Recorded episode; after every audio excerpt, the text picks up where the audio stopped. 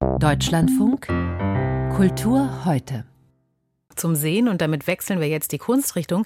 In allererster Linie zum Sehen geht man ins Museum. Dass es dort auch laut sein kann und mal gut, mal nicht ganz so gut riecht, das wird in der Regel zur Nebensache. Das Museum Tinguely in Basel richtet seit einigen Jahren immer mal wieder in seinen Ausstellungen die Aufmerksamkeit auf die menschlichen Sinne, also auf das, was von ihnen in der Kunst vorkommt. Sogar eine interaktive Schau über den Geschmackssinn war dabei. Und in der jüngsten Ausstellung heißt es Ohren auf. Es geht also ums Hören und das ist in der Gegenwartskunst ja oft gefragt. Man denke nur an Klangskulpturen, Musik, Hörstücke oder laute Performances. Christian Gampert war in der Basler Ausstellung. Wenn man an der großen Panoramascheibe des Tengelin-Museums entlang geht und auf den Rhein hinausblickt, dann werden einem über Kopfhörer glucksende Geräusche zugespielt, die die Künstlerin Christina Kubisch genau hier vor Ort über und unter Wasser aufgenommen hat. Je nach Position öffnet sich ein neues Klangfenster, eine kleine Wassersymphonie.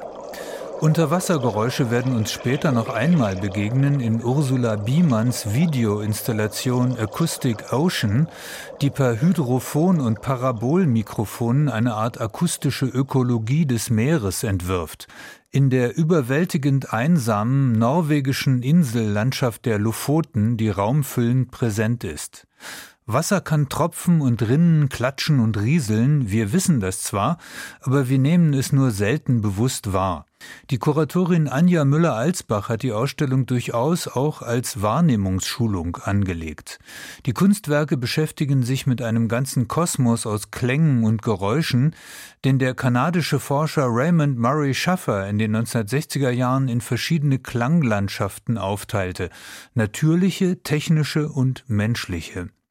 Aber schon die klassische Moderne hat sich mit Geräuschen befasst. Marcel Duchamps Ready-Made à Bruit Secret von 1916 ist ein eingeklemmtes Schnurknäuel mit Metallstück, das Lärm produzieren könnte. Kurt Schwitters schrieb Lautgedichte, die Ursonate aus Urlauten.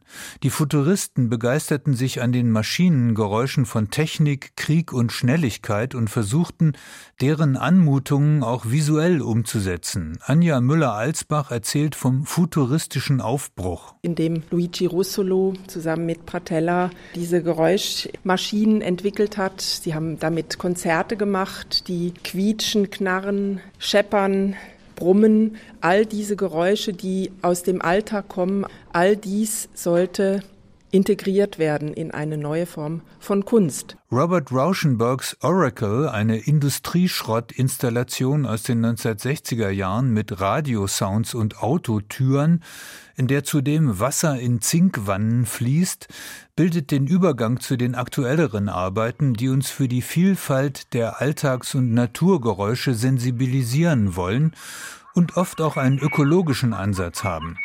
Osvaldo Macia zum Beispiel hat 2000 verschiedene Vogelrufe aus vier Kontinenten aufgenommen und daraus eine neue Musik der Vogelstimmen komponiert, deren Prinzipien man an der Museumswand nachlesen kann. Emeka Okbo nimmt uns mit auf eine Busreise durch Straßenlärm, Gesänge und Dialekte der nigerianischen Stadt Lagos.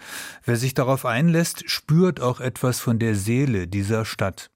Betörend dann die Licht- und Soundzelle des dänischen Künstlers Alexander Tilgren, der sogenannte Phantomwörter, missverständliche Worte und Hörtäuschungen akustisch bearbeitet. Man sieht in der Ausstellung die verschiedensten Methoden, Töne und Laute zu notieren oder gar in Kapseln einzuschließen. Man erfährt, wie sich Schallwellen in Glas materialisieren und wie der wissenschaftsbasierte Künstler Markus Mäder im Amazonas eigentlich Unhörbares erhascht. Er nimmt eigentlich Klänge auf mit Spezialmikrofonen, die wir sonst mit unserem Gehör nicht wahrnehmen können.